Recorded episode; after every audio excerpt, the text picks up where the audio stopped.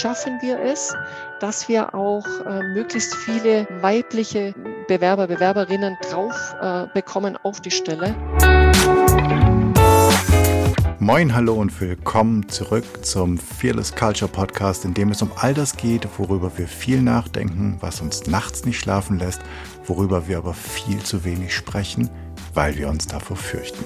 Hier nicht, hier sprechen wir über das, damit wir uns davon, hm, hier nicht, hier sprechen wir über all das, damit wir uns davon befreien können. Im Podcast untersuchen wir, wie du eine Kultur erschaffst, in der es jeder und jedem Spaß macht zu wachsen, Spaß macht sich einzubringen, eine Kultur, in der Kreativität, Neugierde und Innovation erwünscht sind und sogar gefördert werden, um Ziele und Leistungen zu erreichen. Wir schauen uns an, was funktioniert, untersuchen aber genauso furchtlos die Schattenseiten, die nämlich genau diese erfolgsrelevanten Prozesse verhindern können. Und wir finden praxisorientierte Lösungswege. Im Podcast unterhalte ich mich mit Menschen, die sich bereits auf den Weg gemacht haben, die näher hinsehen, die genauer hinhören, die die richtigen Fragen stellen oder vielleicht sogar schon Antworten gefunden haben.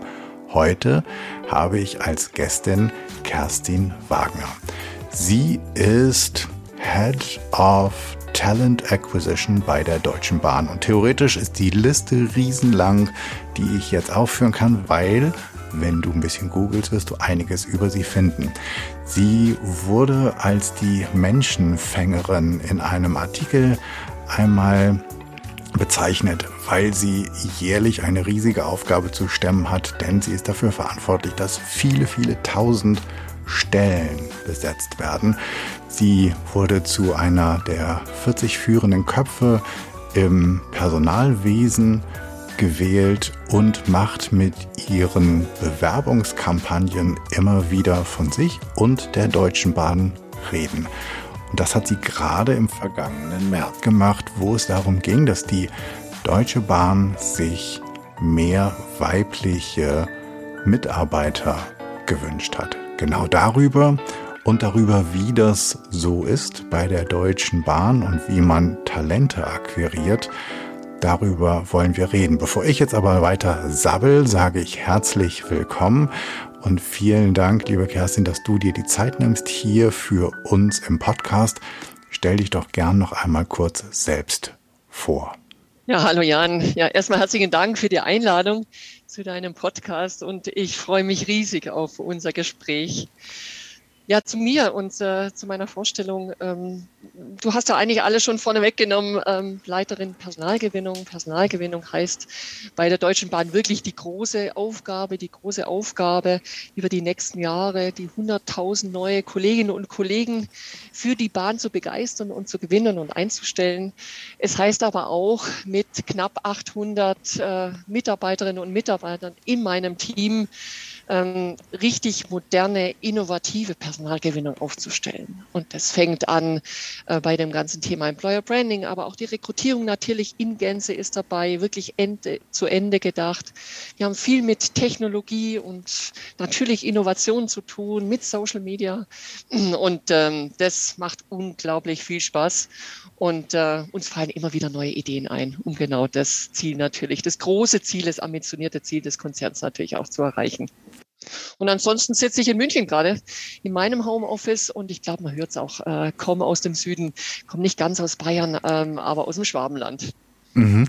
Das finde ich einen super spannenden Aspekt, dass du ja eigentlich sozusagen Mobile Working schon vorher gemacht hast, bevor alle irgendwie in das Pandemie Homeoffice gezogen sind, dass du in München lebst und zum Teil auch arbeitest und in Berlin eigentlich deine, deine Stelle hast. Aber da zu, ich, ich will die Eingangsfrage nicht vergessen ähm, und deswegen mache ich, bremse ich mich hier selbst kurz aus. Wenn es um eine Fearless Culture geht, das ist immer so die erste Frage, also eine, eine Kultur, ein Rahmen, ein Klima ohne Furcht. Hast du, kennst du das? Weißt du, hast, arbeitest du in so einem Rahmen? Hast du eine Fantasie davon, wie so etwas aussehen müsste? Ich habe nicht nur eine Fantasie davon, sondern ich kann äh, einen Tatsachenbericht auch wirklich schildern. Nee, ich, ich habe das große Glück und äh, das ist mir auch persönlich extremst wichtig, äh, wirklich in einer Fearless Culture zu arbeiten und zu agieren und äh, damit auch wirklich Dinge nach vorne zu bringen. Und äh, da habe ich schon eine, schon eine klare Vorstellung davon. Und äh, das fängt bei mir an mit einem klaren Bild, mit einer klaren Vision, wo du mit deinem Arbeitsgebiet, mit deinem Team, mit deiner Mannschaft ähm, oder Frauschaft dann auch äh, hingehen möchtest. Und dann gilt es im Endeffekt, äh, einen kreativen Freiraum, ein Umfeld zu schaffen, ähm, das positiv belegt ist, indem man vor allem, und das ist sehr wichtig, wachsen kann. Ich sage immer, der Rahmen oder auch der, der kreative Freiraum, der kann gerne auch nur eine Nummer größer sein, so dass man auch wirklich wachsen kann und äh, sich entwickeln kann. So, das eine ist der, der Freiraum, das andere ist aber auch gepaart immer mit einem, mit einer, sag, Leidenschaft, Leidenschaft für das, was du tust. Ähm, das im Team genau dieses, man brennt für was, man, man will ein Thema wirklich voranbringen, man hat Interesse dran, man hat natürlich dann auch Spaß dran, wenn sich die Dinge nach vorne bewegen. Und äh, das Ganze aber immer, und das ist so der dritte Part, immer auch ähm, gepaart mit einer Exzellenz, mit du musst auch schon gut sein in dem, was du tust, ähm, aber auch den Willen weiterzugehen, weiterzulernen, eine hohe Ambition auch dabei zu haben. Und äh, das macht dann am Ende vom Tag dann auch High Performance aus. Und äh, das, der, die Basis all dessen ist für mich immer Vertrauen, Vertrauen in jeglicher Richtung. Vertrauen natürlich äh, zur Leiterin, zum Leiter, Vertrauen im Team, Vertrauen untereinander. Und von dem her ähm, ist das auch so, ich sage jetzt mal, ein Führungsstil, so wie ich es auch sehr, sehr oft in meinem Berufsleben erlebt habe, dass das ist den Freiraum, den du brauchst, damit du auch wirklich insgesamt richtig gut die Dinge nach vorne gestalten kannst und nach vorne bringen kannst. Mhm. Bevor wir jetzt inhaltlich in die Kampagnen einsteigen, weil mich interessiert ja schon, wie ihr das macht, dass die Bahn weiblicher wird. Und eines ist ja, dass ihr eine Arbeit, dass ihr kein Arbeitgeber, sondern eine Arbeitgeberin seid, was ich sehr schön fand. Würde mich aber ganz praktisch interessieren. Du hast vorhin ja für die allermeisten Menschen riesige Zahlen genannt. Mhm. Also zum einen hast du von einem Team von 800 Menschen gesprochen. Ähm, das ist ja riesig. Ähm, und jetzt hast du gesagt, ähm, Vertrauen wachsen können, ähm, wie, da hätte ich gerne vielleicht ein, zwei Insights. Wie geht das bei einem ja doch so riesigen Team? Also wie insta, wie, wie stellst du als Verantwortliche sicher, dass das bestmöglich auch bei Nummer 798 ankommt? Ähm, ich weiß, es ist jetzt fies, dass ich da gerade von einer Nummer gesprochen habe, aber um die Dimensionen zu zeigen. Ähm, und das Zweite ist, du hast gesagt, ihr müsst 100.000 Menschen neu finden, anstellen. Ich meine, 100.000, es gibt in Deutschland, ich habe keine Ahnung, wie viele Orte, die nicht mal 100.000 Menschen haben und ihr wollt 100.000 Menschen anstellen. Also das ist ja eine Zahl, die für die meisten Unternehmen ähm, ja irgendwo im Fantasiereich ist. Und auch da die Frage, ähm, wie schafft ihr es, ähm, diese Kriterien, die ihr dann ja auch fürs Unternehmen wollt, äh, wirklich sicherzustellen. Also das eine ist dein Team und das andere ist mhm. sozusagen für den Einstellungsprozess. Mhm. Äh, äh komplexe Frage. Also fangen wir mal mit dem äh, Team an und, und am Ende vom Tag, wenn ich die Rede verstehe, ja auch, wie funktioniert Führung und wie funktioniert Führung ähm, angstfrei, wie wir es gerade eben gehabt haben und, und motivieren nach vorne gerichtet. Mhm. Wie funktioniert Führung in dem großen Kontext mhm. äh, mit, mit 800 äh, Leuten? Da gibt's ein paar, ich sag mal, auch Learnings und auch, auch paar Prinzipien, wenn ich so mal auch auf die, allein schon auf die letzten Monate schaue, ähm, fängt es natürlich auch immer an mit der Kommunikation. Also klingt ja immer so banal, natürlich musst du kommunizieren. Aber wenn ich jetzt aktuell ja auch noch 800 äh, Mitarbeiter und Mitarbeiter im Homeoffice habe, dann ist es natürlich umso wichtiger äh, zu kommunizieren. Wie machen wir das? Wir machen das natürlich regelmäßig und gerade auch äh, als letztes Jahr das mit Corona so akut hochkam und eigentlich unsere Geschäftsgrundlage, die da heißt, wir treffen Menschen, wir sprechen mit Menschen, ähm, wir haben Veranstaltungen komplett weggebrochen ist, mussten wir ja das äh, Geschäftsmodell auch komplett einmal neu erfinden und drehen. Und äh, uns hat es geholfen, dass wir sehr regelmäßig äh, mit allen Mitarbeitern und Mitarbeitern kommuniziert haben. Jede und jeder wusste, fast täglich, wo wir stehen, wo wir vielleicht noch keine Antworten haben, wo, wo wir gerade dran sind, was es an Neuerungen gibt, wie wir jetzt vielleicht ähm, Interviews machen, wann das Training kommt, wie man so ein virtuelles Interview macht und, und, und. Also wirklich dieses sehr nah dran sein an dem Geschehen, was gerade in der Mannschaft passiert. Das kann man ja auch über meine Teamleiter und so weiter auch sicherstellen. Ähm, äh, regelmäßig auch mit zum Beispiel allen Führungskräften äh, Teamcalls zu machen, über die Themen offen sprechen, All-Hands-Calls machen, dass man auch wirklich O-Ton hört ähm, mit allen Mitarbeitern. Das finde ich, finde ich so ganz elementar. Und ich sage immer, man kann nicht äh, zu viel kommunizieren, sondern da wirklich auch permanent dran sein, weil oft denkt man sich, ach, das habe ich doch schon erzählt. Nein, nochmal auch Klartext reden, regelmäßig reden, auch die Botschaften regelmäßig auch setzen, so dass man auch wirklich alle, alle mitnehmen kann. Ähm, es geht aber auch ganz stark drum, ähm, alle 800 klugen Köpfe zu nutzen, äh, sie mit, also sie dran teilhaben zu lassen an dem, was gerade da entsteht. Ähm, und nicht der Leitungskreis hat die brillanteste Idee, sondern wir haben 800 Expertinnen und Experten, ich wiederhole mich da, mhm. Ähm, die gerne, gerne ihre Ideen einbringen können. Ich kann ja auch wieder vom letzten Jahr äh, das vielleicht nochmal einmal schildern.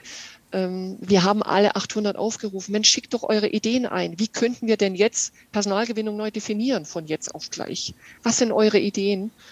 Und ganz unter uns, wir haben, da brauchst du keine riesen technische Plattform. Das haben wir schlichtweg über Teams und in eine Excel-Liste rein äh, wo jeder zugreifen konnte. Also wirklich äh, nutze die Idee deines Teams ist im Endeffekt die Devise. Und ähm, das aber auch in einem äh, hierarchiefreien Art und Weise. Da hat Hierarchie über, spielt überhaupt keine Rolle. Die Kraft der Idee ist total wichtig egal auf welchem Hierarchielevel jemand sitzt, wenn die Idee Cluster ist, ja, dann ist es super. Dann werden wir diese Idee nehmen. Und äh, äh, mir ist auch immer wichtig, äh, ich predige das immer, es gibt keine zu verrückten Ideen im ersten Ansatz. Es gibt sie nicht. Aber du musst sie erstmal aussprechen. Und auch da sind wieder alle gefragt, äh, diese verrückten Ideen dann nochmal wirklich äh, auszusprechen, überhaupt ähm, mal auf den Tisch zu packen und dann lass uns drüber diskutieren. Und, äh, und das ist eigentlich ein, ich sage immer fast, fast das Allerwichtigste so. Und dann natürlich mit einer Geschwindigkeit umsetzen ist immer wichtig. Ähm, und auch da sind wieder alle gefragt. Mhm. Alle. Finde ich, finde ich zwei super schöne Impulse. Also da waren ganz viele, zwei, die mir jetzt sofort irgendwie ins Gesicht gesprungen sind. Das eine ist halt, es gibt im ersten Moment keine Idee, die zu verrückt ist. Und das zweite ist, ähm, das fand ich gerade sehr beruhigend, wahrscheinlich auch für die ZuhörerInnen, ähm, und das dann alles in eine Excel-Liste packen. Also das zur Not oder vielleicht auch nicht zur Not, sondern im Alltäglichen halt auch da keine super elaborierte Datenbank für alles her muss, sondern man halt einfach mal hands-on arbeitet und dann halt auch die Geschwindigkeit hoffentlich irgendwann bekommt, diese Excel-Liste oder das rauszuziehen, was besonders gut in der Excel-Liste ist. Aber das ist ja Schritt zwei oder drei. Deswegen finde ich den ersten so gut nach dem Motto, ja, dann fang, fang einfach an und tu. So, das äh, genau, äh, hat genau. mir, hat also, mir ähm, schnell sein und pragmatisch sein, sage ich immer. Das ist äh, es muss nicht immer overengineert 150 Prozent Lösung sein. Natürlich muss die Lösung gut sein, aber äh, manchmal ist, zählt auch die Geschwindigkeit, dass man, dass man eine Lösung findet. Und dann natürlich ist das nicht für immer ein Stein gemeißelt. Also ich bin eh ein großer Fan von permanent an den Themen weiterzuarbeiten, weiterzuentwickeln, sie immer wieder auch nochmal umzudrehen und sagen, brauchen wir das noch, können wir es anders machen, können wir es neu denken. Das, äh, das ist auch, ich versuche ich auch ich sag mal so, als, als Kulturelement, äh, sag mal, unsere DNA in der, in der Mannschaft genau das, ähm, ich sage jetzt immer wieder auch zu sagen und auch vorzuleben. Das ist mal ganz wichtig. Und, äh, und so ist es, äh, und wir haben auch ein Element, ähm, wir, wir kommen einmal im Jahr, vor Corona war es in echt und live in Farbe, wir haben uns gesehen, einmal im Jahr zusammen. Ähm, Alle 800? Zwei Tage lang Alle 800, wo wir arbeiten, wo wir, wo wir Dinge reflektieren, Jahresrückblick machen, aber nach vorne auch erarbeiten, uns fit machen, diskutieren, ähm, uns aber auch als Mannschaft spüren. Das ist ganz wichtig, einfach auch dieses Kulturelement. Äh, natürlich auch feiern und viel Spaß haben. Also da ist es wieder Fearless Culture.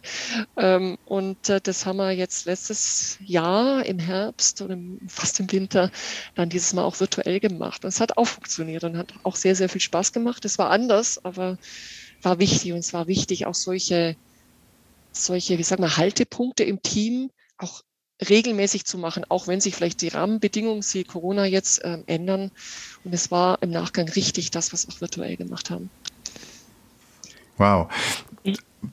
Und jetzt noch der, die, die Dimension, ähm, wie, wie sortierst du sozusagen oder wie bekommst du die? Ich finde ja, ich, ich, also ich, ich komme aus der Rattenfängerstadt, deswegen Menschenfängerin. Rattenfänger ist irgendwas, was bei mir im Kopf hängen geblieben ist. Ähm, wie fängst du besonders die, du und dein Team an Expertinnen?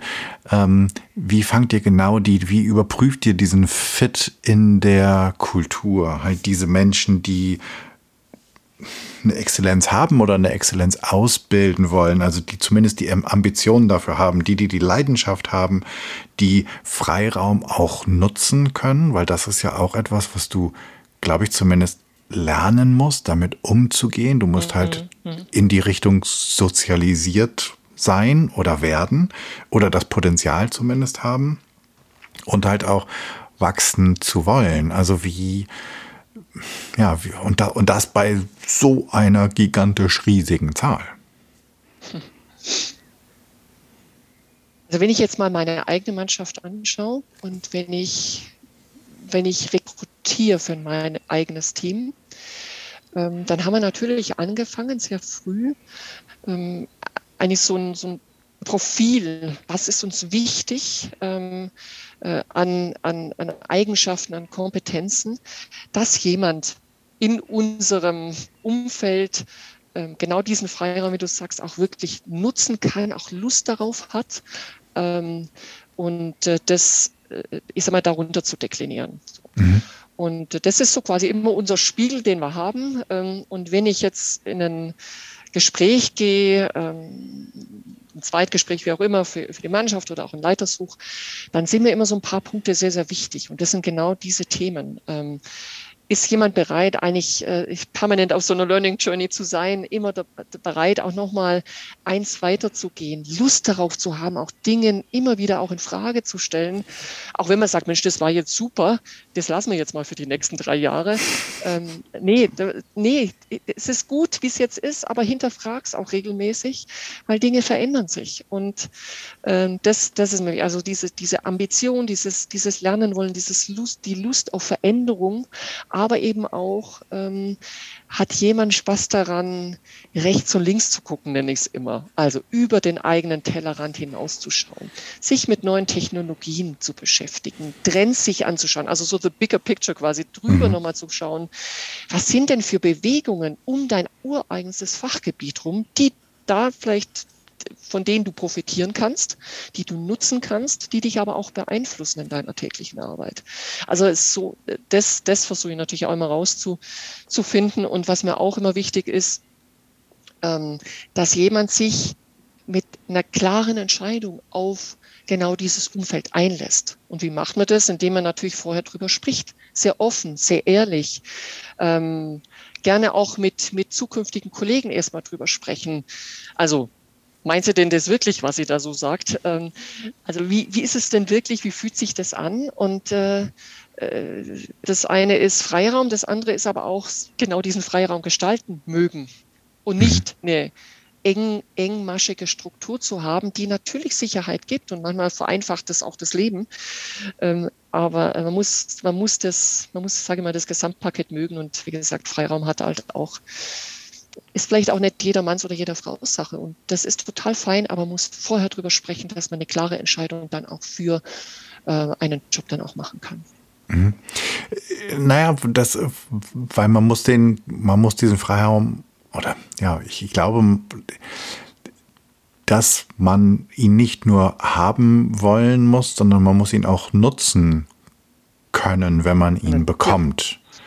So, und das sind ja nochmal zwei unterschiedliche Dinge. Ob ich glaube, ich bin so ein total freiheitsliebender Mensch und dann sagt jemand, ja, du hier, komm, dein Raum, nimm ihn dir. Und dann hast du ihn und denkst, ja, ist aber ganz schön einsam hier. Was soll ich denn jetzt?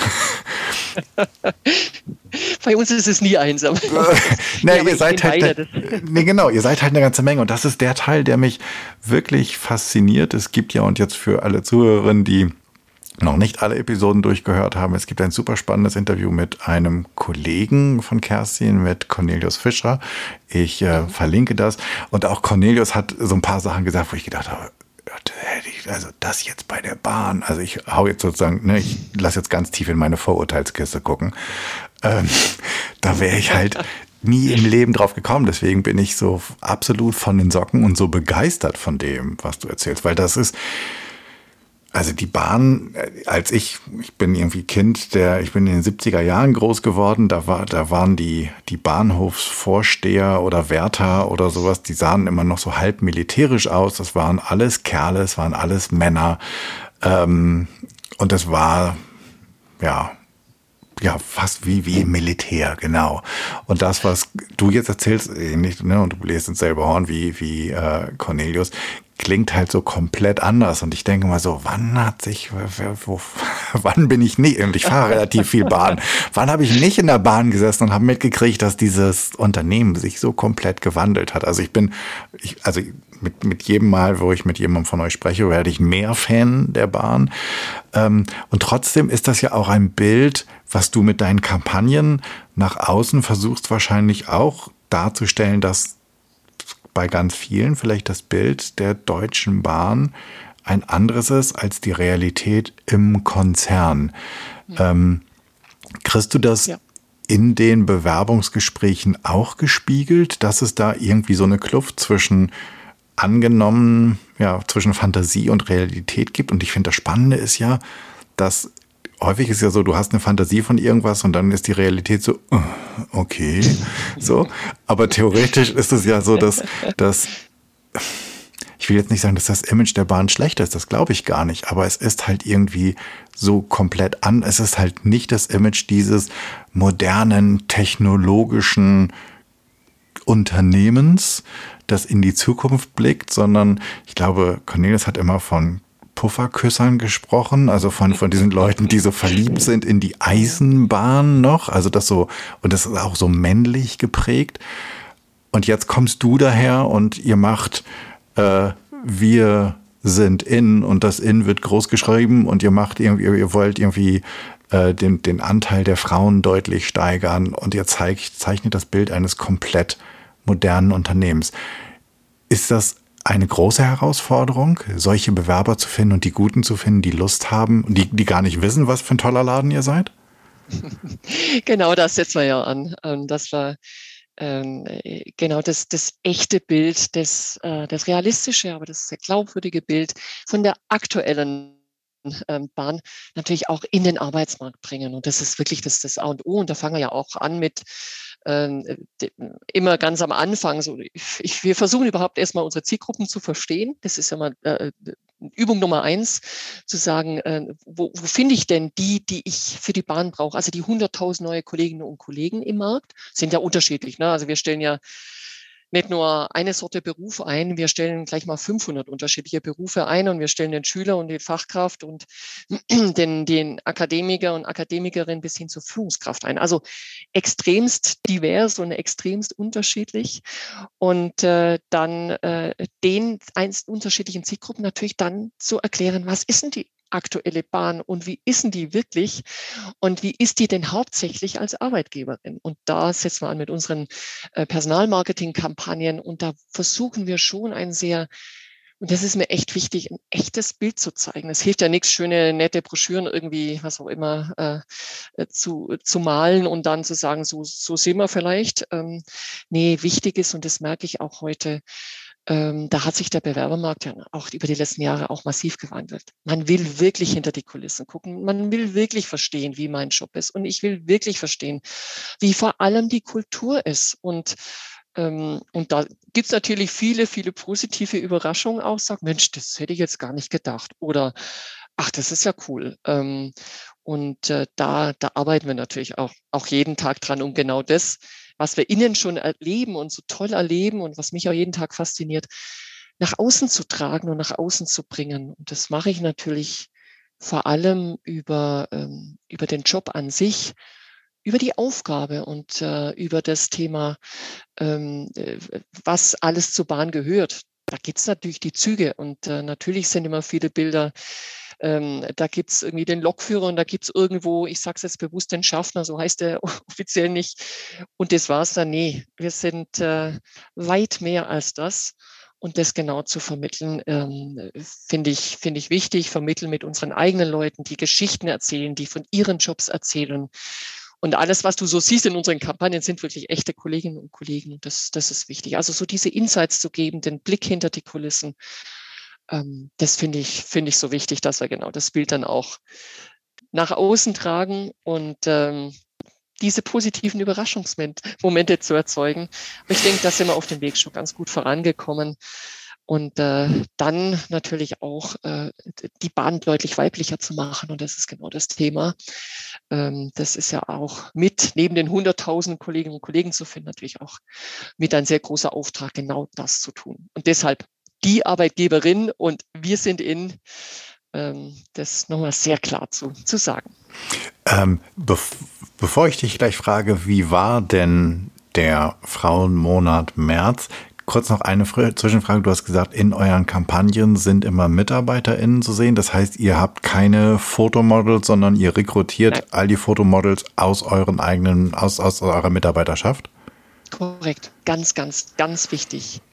Die besten Botschafter und Botschafterinnen äh, von deiner eigenen Arbeitgebermarke sind immer die Kolleginnen und Kollegen, nicht mehr und nicht weniger. Das ist, äh, das, ist das, das Allerwichtigste, das Allerglaubwürdigste. Und äh, sowohl in unseren Kampagnen als auch wenn du, wenn du schaust, wir machen ja auch viele aktuell virtuelle Events, äh, Expertin, Talk und, und ne, Blick hinter die Kulissen auch, was, was macht die einzelne Aufgabe aus? Alles eigene. Wow. Mitarbeiterinnen und Mitarbeiter. Okay, super cool. So, und jetzt die Frage, wie war denn der März? Also das Ziel von euch ist, ich habe das irgendwo logischerweise recherchiert, gegoogelt, ähm, 30 Prozent ähm, Frauen in Führung. Und ich weiß jetzt nicht genau, wie viel ähm, insgesamt. Ich glaube, ihr seid jetzt bei 25 Prozent Frauen bei der Bahn. Ähm, wo, wo wollt ihr dahin und wie erfolgreich war es? Ja, wir haben ja das große Ziel, 30 ähm, Prozent Frauen in die Führung ähm, bis 2024 zu bringen. Und äh, da versuchen wir natürlich verschiedenste Maßnahmen zusammenzuführen. Wir haben sehr früh dafür auch äh, unsere Personalgewinnungsstrategie gemacht und ehrlich gesagt, wir haben gesagt, 30 Maßnahmen für 30 Prozent. Wenn wir 30 Prozent anstreben, dann lass uns jetzt auch die Dinge richtig groß denken, richtig kräftig denken und dann auch entsprechend Maßnahmen zusammenstellen, die dann auch wirksam sind. Ne? Also nicht für Schaufenster, sondern die wirklich wirksam sind.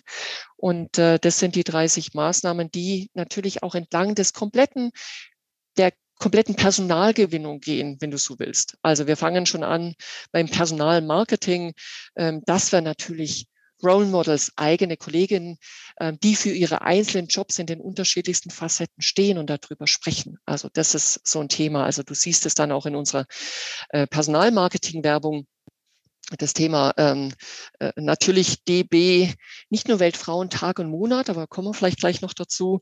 Das war natürlich so eine Maßnahme, aber auch ganz konkret im Recruiting. Ne? Also da fängt schon an bei Diversity Trainings, bewusst das Bewusstsein zu schaffen, zu sagen, bevor ich in die Rekrutierung starte, sitzt meine Recruiterin, mein Recruiter mit der Führungskraft, die einstellt, zusammen und sagt, so lass uns mal ganz offen drüber sprechen.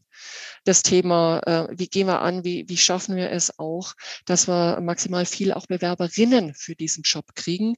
Ähm, und das muss man schon mal bewusst machen. Das kann man mit Gesprächen, aber auch mit Trainings tun, ähm, bis hin zu äh, Teilzeit natürlich, also Beschäftigungsbedingungen, unter anderem eben auch Teilzeit als Must-Have zum Beispiel reinzubringen bis hin zu ganz zum Schluss natürlich, auch wenn es um Führungskräfte, äh, Führungskräftinnen und Führungskräfte geht, dass man zumindest äh, eine Frau dann auf der Shortlist hat und, und, und. Also das heißt wirklich entlang der ganzen Kette Maßnahmen zu definieren. Das haben wir gemacht. Und dann äh, haben wir gesagt, na ja, so, jetzt sind wir Anfang des Jahres. Es gibt einen Kommunikationsanlass ähm, und äh, das äh, könnte man ja dann auch im im März machen äh, mit dem äh, Weltfrauentag. Und ich habe gesagt, ganz ehrlich, jetzt denken wir einmal größer und vielleicht auch mal verrückter zum Thema keine Idee ist zu verrückt.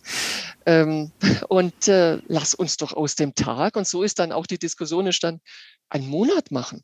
Wir müssen doch dem Thema noch viel mehr Raum geben. Und so ist dann der Monat entstanden. Und ich gesagt, na ja, aber entlang des Monats müssen wir natürlich auch wieder viele Facetten beleuchten ähm, und viele Maßnahmen in den Markt setzen. Und deshalb sind wir schon zum 1. März dann mit der Maßnahme rausgegangen. Übrigens, wir sind die Bahn und wir sind die Arbeitgeberin. Und das haben wir dann auch kommunikativ begleitet.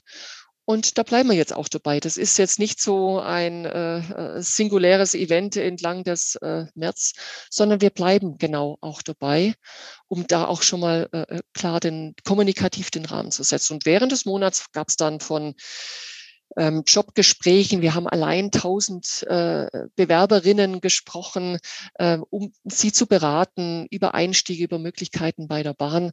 Ähm, wir haben äh, Live-Talks gemacht, also Expertinnen-Talks, um wirklich diesen Blick hinter die Kulissen zu machen.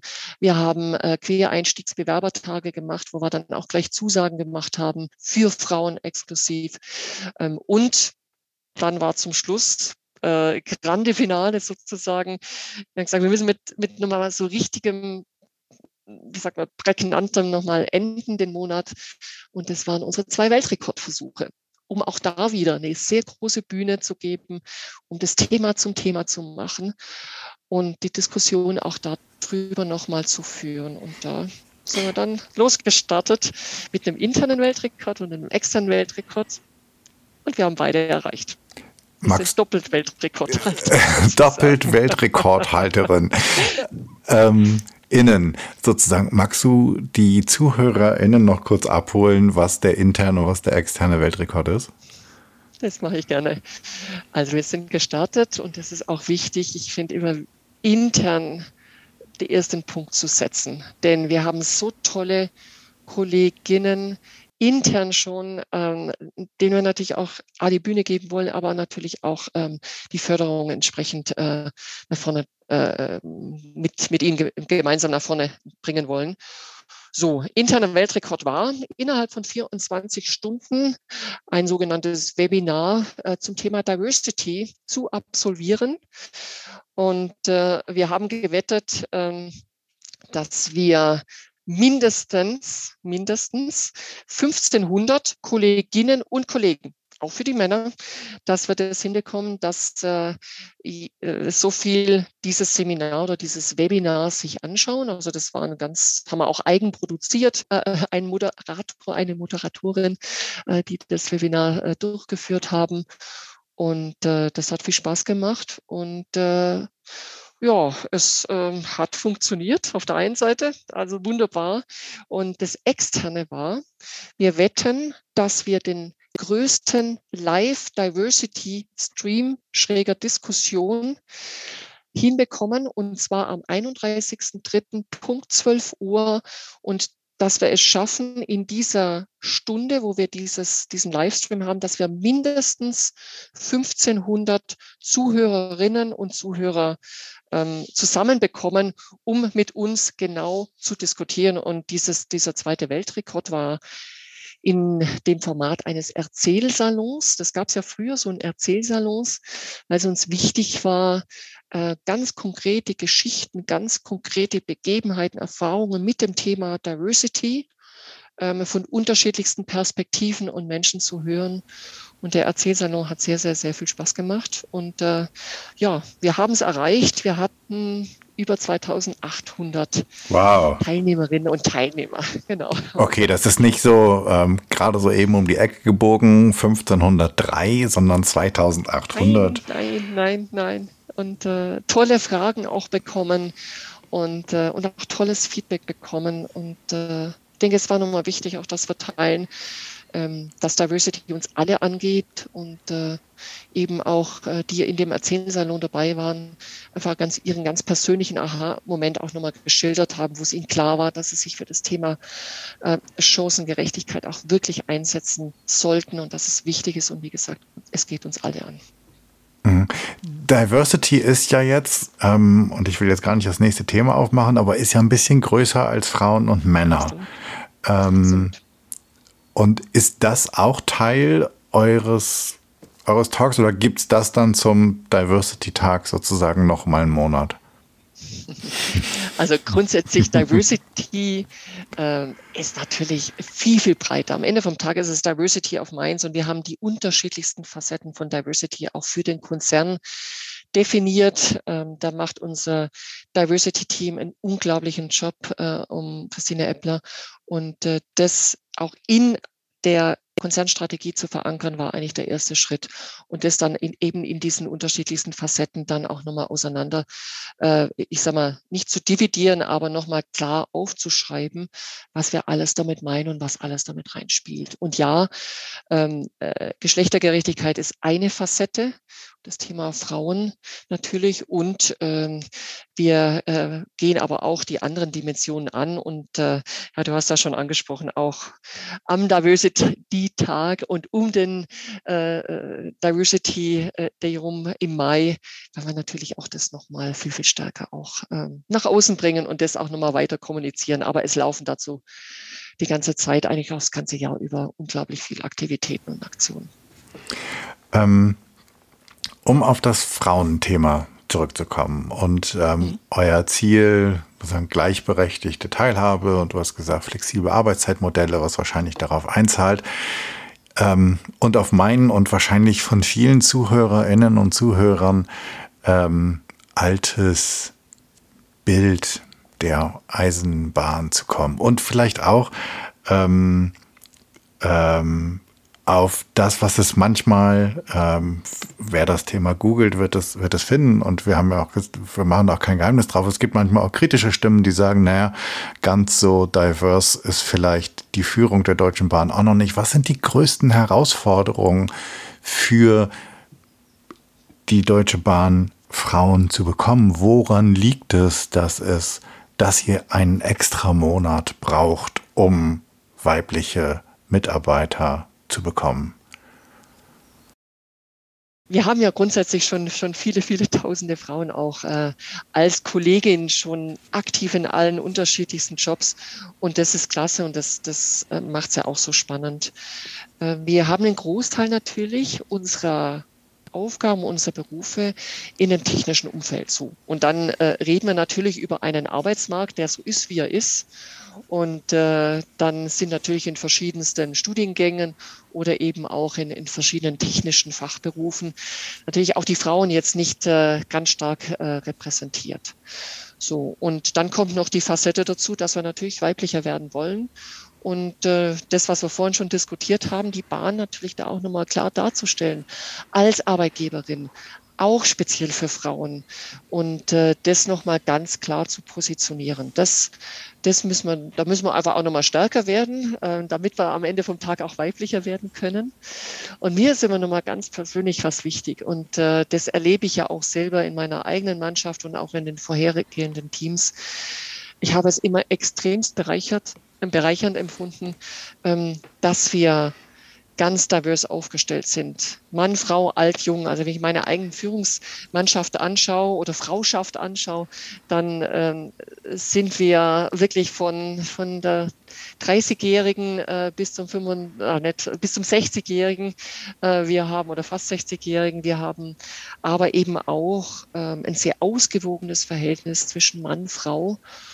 Und äh, das, das macht's nicht nur spannend und, und bringt uns unterschiedlichste Perspektiven rein, ähm, es macht uns stärker und es macht uns am Ende vom Tag auch innovativer. Und äh, das wäre mir immer sehr, sehr wichtig. Ähm, dafür, dafür machen wir es, auch dass wir es am Ende vom Tag, dass wir noch stärker sind. Und jetzt mal, wenn ich mir den Hut aufziehe, ähm, Arbeitsmarktperspektive äh, oder jemand, der eigentlich permanent mit dem Arbeitsmarkt zu tun hat, ähm, ich sage immer, 50 Prozent der Bevölkerung, 50 Prozent äh, nicht richtig anzugehen, ähm, können wir uns auch schlichtweg gar nicht leisten. Und mhm. äh, von dem her äh, bin ich zutiefst überzeugt, dass wir da noch deutlich besser werden können, aber gleichzeitig aber auch sehr früh anfangen, um da wieder bei dem technischen Thema zu bleiben, sehr, viel, sehr früh auch äh, Mädchen schon äh, in den Schulen mit äh, technischen Berufen zusammenzubringen, Begeisterung für dieses Thema an sich, für MINT-Berufe eben äh, nochmal deutlich stärker zu initiieren, dass wir da natürlich auch die Pipeline aufbauen können im Arbeitsmarkt. Mhm. Was können ganz konkret Männer tun? Denn die Stellen, die ja neu zu besetzen sind, werden ja ganz häufig, also ne, 2024 habt ihr dann 30 Prozent mhm. Frauen in Führung mhm. und aber immer noch 70 Prozent Männer. Ähm, mhm. Jetzt sind es noch ein paar mehr. Ähm, also kommt es genau auch auf die drauf an, dass sie ja, vielleicht mit einer nicht tradierten Brille, mit einer neu geputzten Brille auf die, auf die, auf die Bewerberschar gucken und ähm, ja, sich frei machen oder vielleicht besonders in ähm, auf die ähm, weiblichen Kandidaten gucken. Ähm, was können Männer da tun? Welche Skills habt ihr? Habt ihr Trainings für Männer, damit sie da offener werden? Wir haben grundsätzlich Diversity-Trainings, Unconscious Bias-Trainings ähm, für Mann, für Frau, ähm, weil das ist ja auch ein gemeinsames Thema. Also das äh, bin mal ein großer Fan von, äh, dass wir die Dinge da gemeinsam angucken und es nicht ein klischeehaft, das ist Mann, das ist Frau und Männer denken so und Frauen denken so, sondern das müssen wir im Dialog miteinander hinkriegen. Und ja, es gibt Trainings. Das ist wichtig, denn Trainings äh, machen ja genau das nochmal einem bewusster. Mhm. Ähm, dass man vielleicht irgendwelche Denkschema im, im Hirn hat, äh, wo man sagt, ja stimmt eigentlich, warum eigentlich? Ne? Also das, das finde ich schon, schon eine wichtige Rahmenbedingung, aber auch eine Voraussetzung. Und dann, äh, wie ich vorhin schon sagte, eben dieses, äh, wenn es ganz konkret wird, sprich wenn es um eine konkrete Besetzung geht, dass man dann nochmal explizit miteinander ins Gespräch kommt und sagt, wie gestalten wir denn das? Wie schaffen wir es, dass wir auch äh, möglichst viele weibliche äh, Bewerber, Bewerberinnen drauf äh, bekommen auf die Stelle? Und äh, dazu äh, müssen auch die Führungskräfte was dazu tun. Äh, und äh, das äh, ich sag mal, das in, dass wir da wirklich in so eine Normalität kommen. Und das, das muss man eigentlich permanent besprechen. Und ich sage immer, das schlagende Argument ist, jeder möchte ein robustes, ein starkes Team haben. Und es geht aus meiner Sicht hauptsächlich über diesen Weg, dass wir eben diese unterschiedlichen Perspektiven, eben auch unterschiedliche Geschlechter drin haben. Mhm. Nee, ich finde an der Stelle es immer so interessant, dass die Zahlen darüber, wie viel effektiver, produktiver ähm, diverse Teams sind, ähm, wie besser ein Unternehmen performt, wenn die obersten Führungsebenen pari nahezu paritätisch aufgestellt sind. Das wissen wir alles seit 10, 15 Jahren irgendwie aus Studien. Mhm. Hat aber nichts gebracht. Also es scheint da ja ein Element zu geben und du hast gerade von wegen Unconscious Bias ähm, schon angesprochen. Es scheint da ja ein Element zu geben, was auch profitorientierte Unternehmen davon abhält, profitorientiert zu handeln, in dem halt, ne, kennen wir ähm, alles von der Albright Stiftung, in dem sozusagen Klaus lieber Klaus einstellt oder dieser Thomas lieber Thomas einstellt oder irgendwie sowas. Mhm. Ähm, und deswegen halt meine, meine Frage, okay, wie, wie kriegt ihr das hin? Denn ich glaube auch nicht, dass Frauen per se frauenfördernder sein müssen, als Männer es sind, aber es gibt mehr Männer in Positionen, wo sie Frauen fördern könnten als mhm. Frauen. Und deswegen war halt meine, meine Frage da so explizit drauf, okay, was, was können wir Kerle eigentlich tun?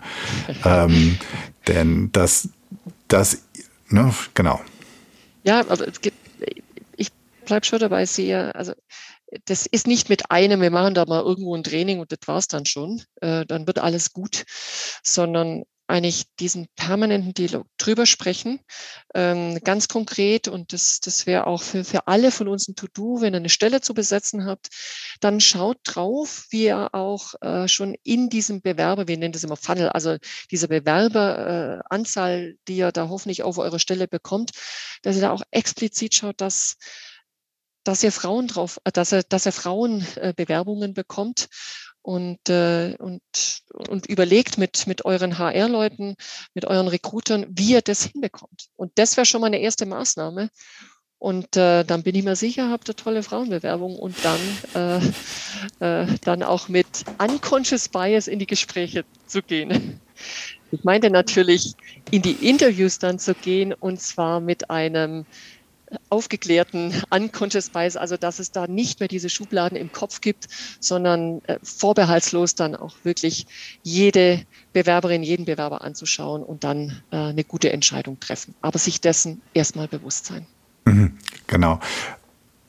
Und jetzt ähm, die, die Frage, habt ihr das, ähm, weiß ich nicht, in, technisch so aufgesetzt, arbeitet ihr mit anonymisierten Bewerbungsunterlagen? Also werden Bilder, Namen, Alter oder sowas, gibt es da, habt ihr da mal ein Pilotprojekt gemacht? Habt ihr da Erfahrung gesammelt? Also wir machen nicht äh, anonymisierte Bewerbungsunterlagen. Ähm, wir, uns ist es wichtig, dass wir letztendlich die auch bei den Recruitern schon anfangen, die sind, die sind drauf trainiert, ähm, da sehr klar auf das Fachliche zu gehen, sehr klar eben, ob die oder derjenige dann auch entsprechend den Match mitbringt äh, für die für die Stelle.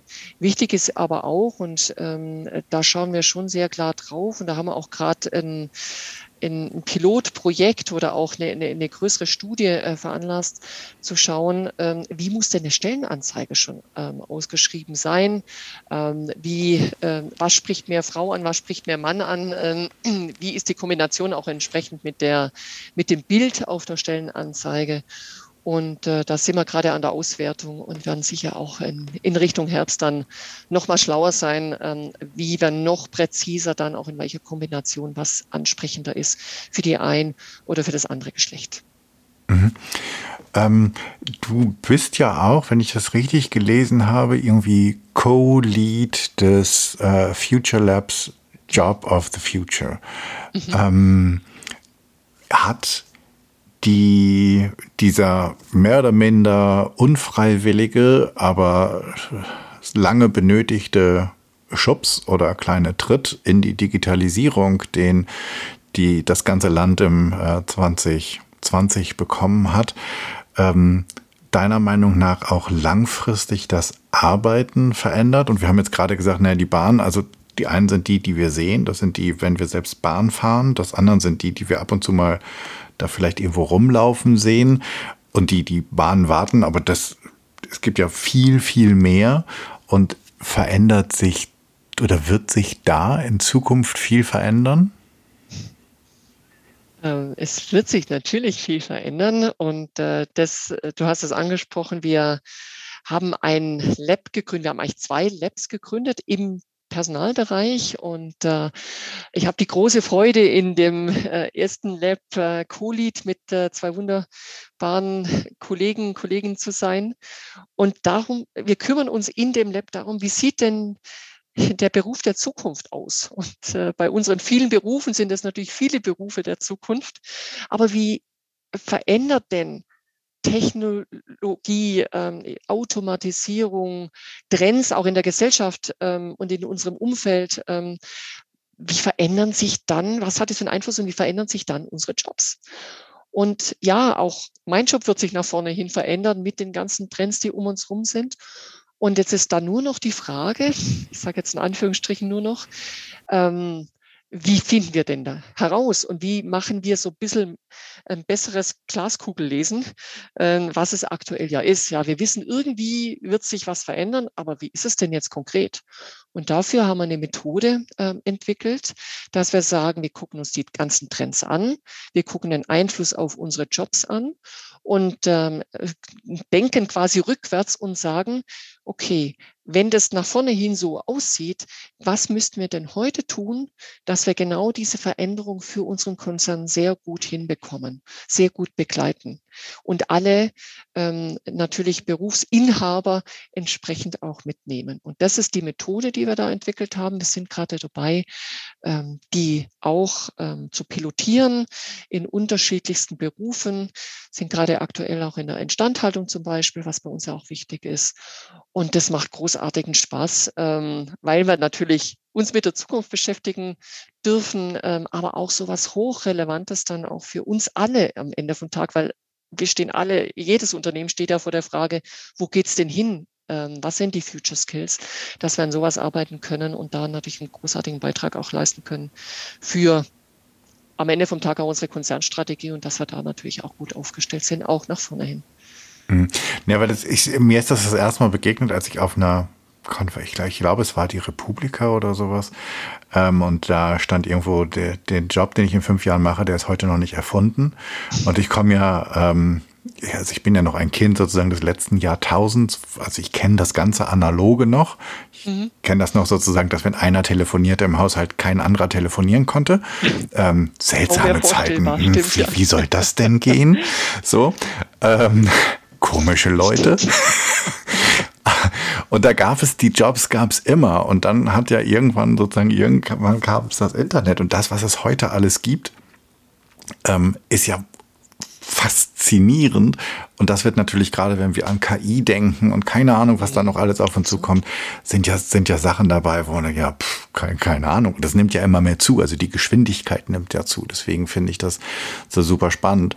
Ähm, aber wird sich auch, also, also wieder aus meiner traditionellen Brille mit, ähm, mit der, der Eisenbahn, dass man bei der Deutschen Bahn arbeiten kann mit mobilen Office, hätte ich immer gedacht, ja, wie soll das der Schaffner denn machen? Der muss ja dann vor Ort sein, aber es sind ja viel mehr. Hast du mal eine Zahl für uns, so ganz bummelig, hausnummermäßig?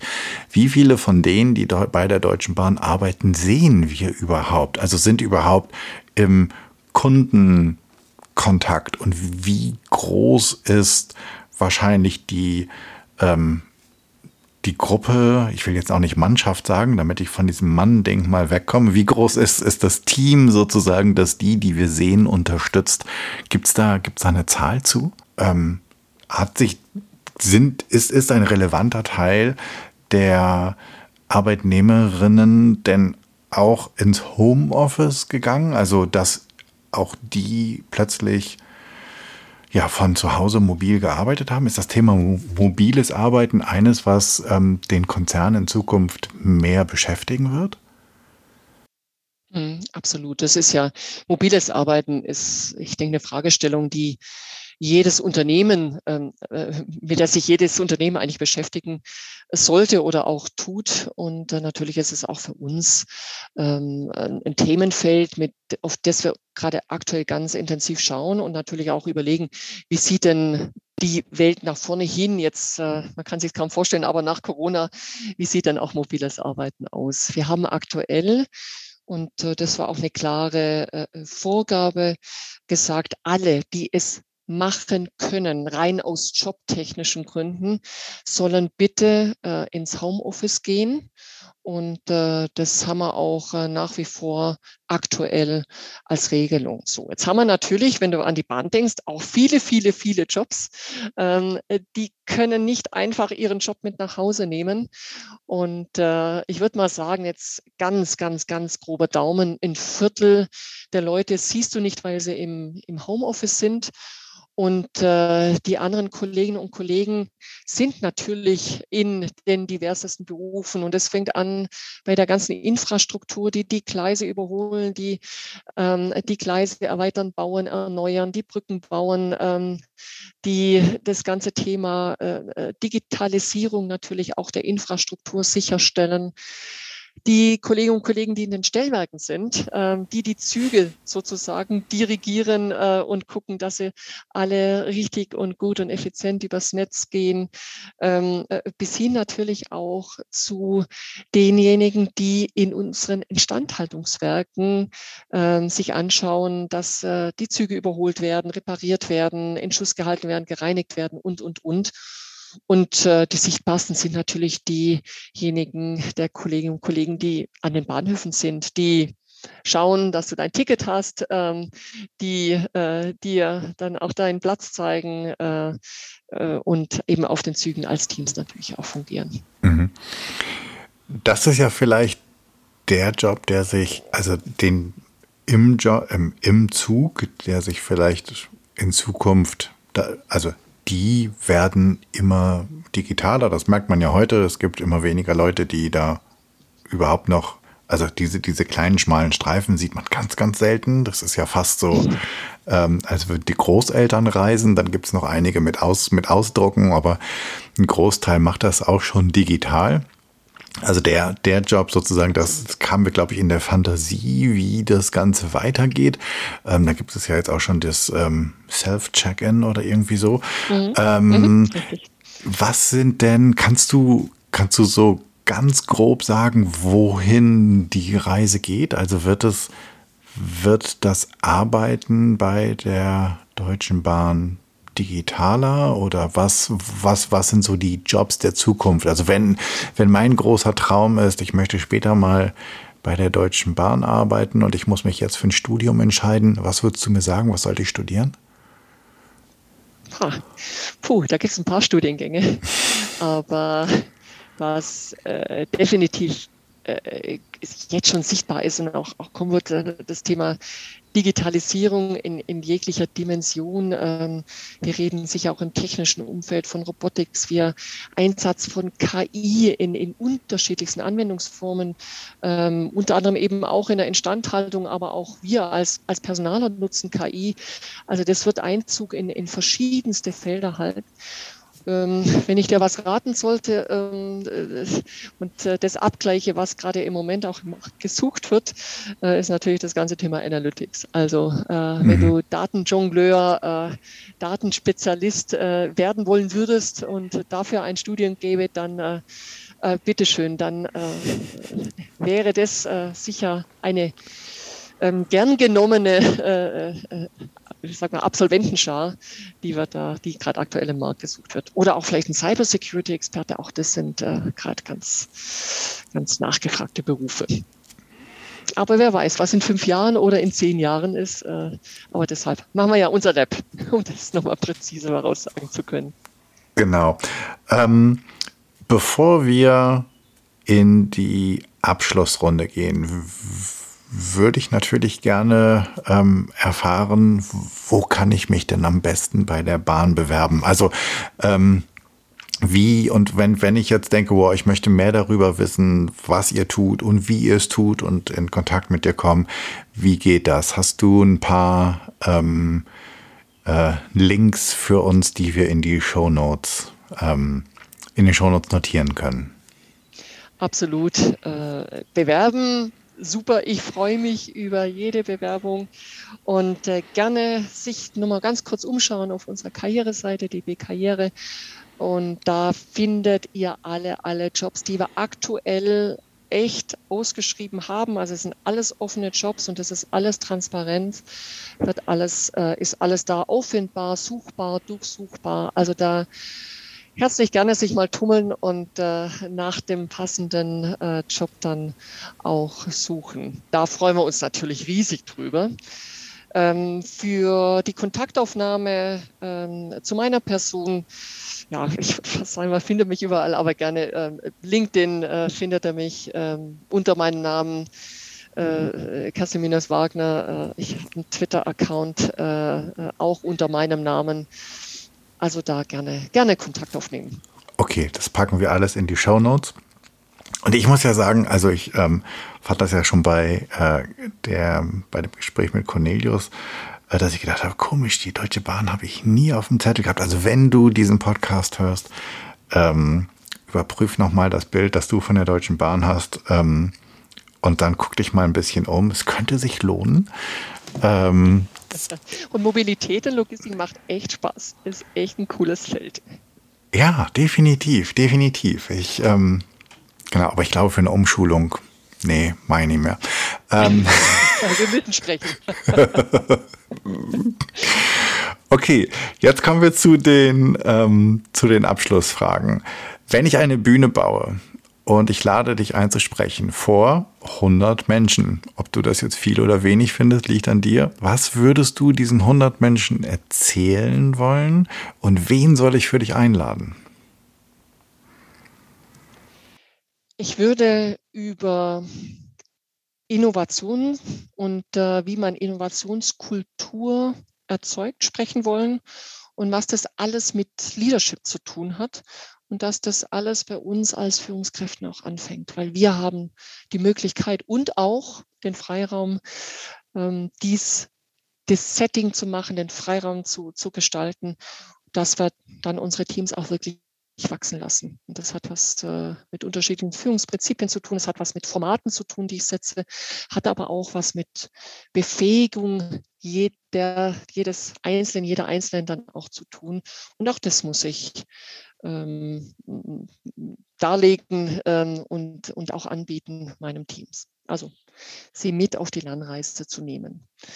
Ich würde mir wünschen, dass du ganz unterschiedliche Leute einlädst, weil ich gerne mit diesen, mit dieser Gruppe von 100 unterschiedlichen Leuten in Dialog kommen wollen würde. Ich würde mir wünschen, dass du ähm, Zuhörer, Mitmacherinnen aus auch unterschiedlichsten Kulturkreisen einlädst. Und ich würde mir wünschen, dass du auch ähm, Teilnehmerinnen aus unterschiedlichsten Industrien, aber gerne auch äh, außerhalb Industrie, auch gerne aus der Kunstszene, ähm, also da auch unterschiedlich, weil da auch viel ja auch, das hat alles mit Führung zu tun und mit Innovation und das würde ich, das würde ich mir gerne wünschen. Super spannendes Thema, was mich natürlich jetzt auch echt umtreibt, finde ich da, hast du, hast du da, gibt es dazu irgendetwas bei euch auch auf den Seiten? Gibt es dazu Blogbeiträge oder sowas, wie ihr das fördert? Finde ich dazu irgendwas? Du findest äh, letztendlich, äh, ich versuche ab und zu mal was zu posten, aber auch ähm, auf der einen oder anderen Konferenz zu sprechen, gerade eben auch über, über dieses Thema auf der einen Seite, natürlich immer in, in unserem Anwendungskontext. Was, was heißt für mich Innovation? Wie fördere ich Innovation? Ähm, was muss ich dafür tun? Also dieses Führung, Formate setzen, aber auch die Befähigung. Ähm, das, da kann man mich sprechen hören, aber auch das ein oder andere Snippel auch irgendwo nachlesen. LinkedIn oder äh, den ein oder anderen Artikel. Okay, also ihr seht, es lohnt sich, Kerstin zu folgen. Wo wir jetzt gerade schon bei Konferenzen waren, gibt es von dir einen Tipp, was wir lesen sollen, was wir hören sollen, was wir sehen wollen oder vielleicht wo wir hingehen sollen? Vielleicht auch nur virtuell zurzeit. Ähm, was würdest du uns als Medientipp mitgeben?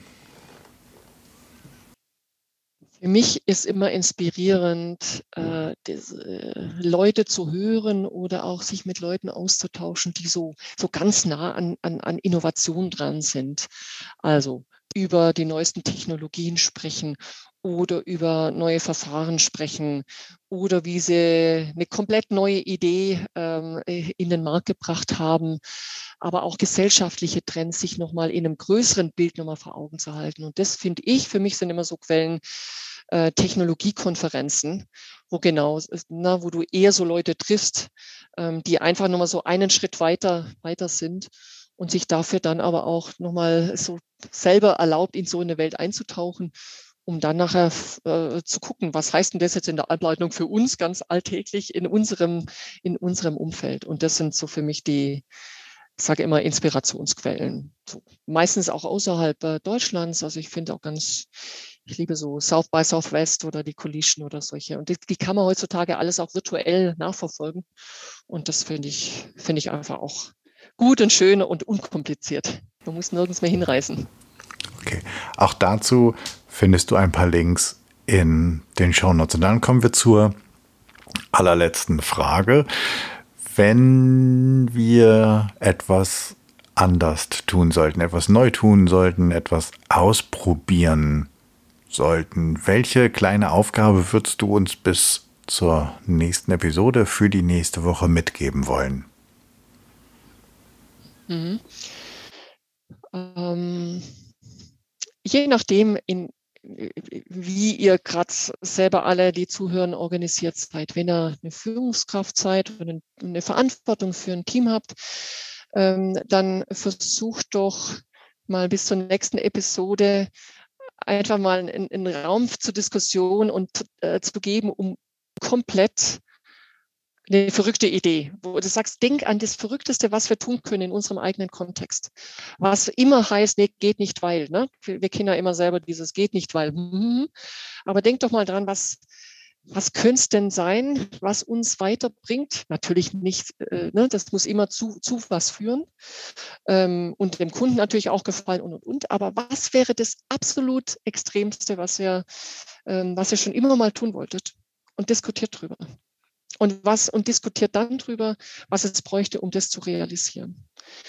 Wenn du ähm, in Teil eines Teams bist ähm, und vielleicht noch nicht in der Führungsverantwortung, ähm, dann hab den Mut, mal mit einem Kollegen auch drüber zu schreien und sagen, komm, lass uns jetzt vielleicht für unser Projekt ähm, auch da nochmal groß denken. Denk mal einmal groß, ohne Limits, ohne Grenzen. Was würde unser Projekt, unser Thema, was wir gerade vielleicht auch bearbeiten, nochmal um so viel besser machen, wenn wir keine Grenzen und keine Regeln hätten? Was wäre das? Schöne Aufgabe, super. Kerstin, vielen, vielen Dank. Nicht nur für diese sehr inspirierende Aufgabe, sondern für die vielen Tipps, für die Insights, die du uns hier geschenkt hast, für deine Einschätzung und Gedanken. Es war für mich ein super inspirierendes Gespräch und ich sage tausend Dank. Ganz, ganz lieben Dank an dich. Hat unglaublich viel Spaß gemacht und äh, ich sende Grüße an die Runde. Das war's. Ich danke dir fürs Zuhören, auch wenn die Aufnahmequalität vielleicht nicht so super duper ist. Das lag irgendwie an der Internetverbindung. Aber ich glaube, es lässt sich alles super verstehen. Ich hoffe, es hat dir gefallen und es hat dich neugierig gemacht, über Innovationskultur nachzudenken. Genauso wie über das Thema Diversity und wie kannst du deine Organisation, dein Team und vielleicht auch nur dein Arbeiten, deine Gruppe diverser machen. Wie kannst du unterschiedlichste Erfahrungsschätze einbinden in das, was du täglich tust, um dein Tun besser, erfolgreicher und äh, zielgerichteter zu machen. Es hat dich vielleicht auch inspiriert, darüber nachzudenken, wie du eine furchtlosere Kultur erschaffst, eine fearless Culture erschaffst und wie du persönlich vielleicht auch furchtloser wirst, wie du diese Freiheit, die du vielleicht bereits hast, auch nutzt und was du tun könntest, um sie besser zu nutzen. Ich freue mich über dein Feedback und Ideen und ich freue mich darüber, wenn du mir sagst, was ich noch besser machen könnte was ähm, noch zu optimieren ist, wo bei mir die Innovation ansetzen könnte. Für mich ist dieser Podcast ein Herzensthema und dein Feedback bedeutet mir sehr viel. Wenn du ein Thema hast, du weißt es, dann melde dich doch einfach bitte bei podcast.janschleifer.com. Themen genauso wie Spre äh, da nehme ich genauso gerne Themen wie mögliche Ansprech- oder Interview- PartnerInnen. Abonniere diesen Podcast, wo auch immer du am allerliebsten Podcast hörst und bitte hinterlass mir bei iTunes deine 5-Sterne-Rezension, denn damit wird der Kreis derer, die diesen Podcast hören, größer und wir können alle zusammen etwas verändern. Ich hoffe, du bist bei der nächsten Episode wieder dabei. Bis dahin, sei furchtlos, dein Jan.